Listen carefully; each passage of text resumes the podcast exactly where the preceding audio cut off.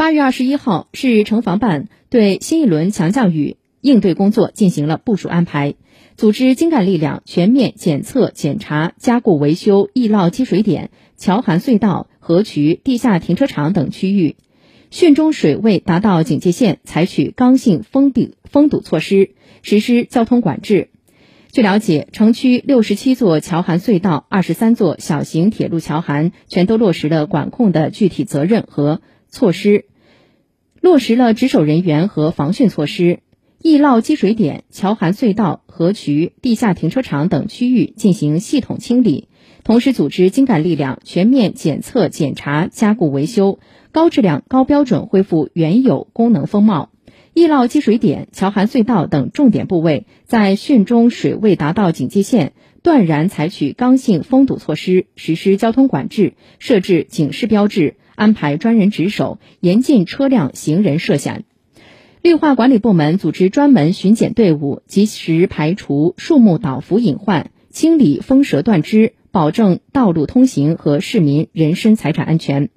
照明管理部门加强应急抢险力量，及时抢修倒伏灯杆，确保汛中照明正常。根据气象部门预报，八月二十一号夜间到二十二号，郑州有一次大范围暴雨天气过程。日前，郑州市水利局组织召开防汛研判视频会，对新一轮强降雨应对工作进行了部署。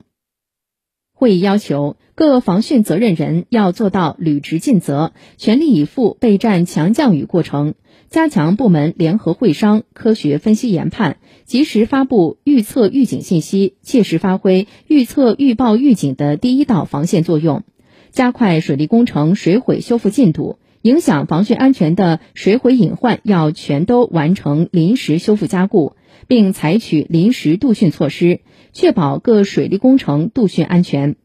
全市小型并险水库要空库运行，出险水库要提前安排泄洪，留足水库调洪库容，确保安全度汛。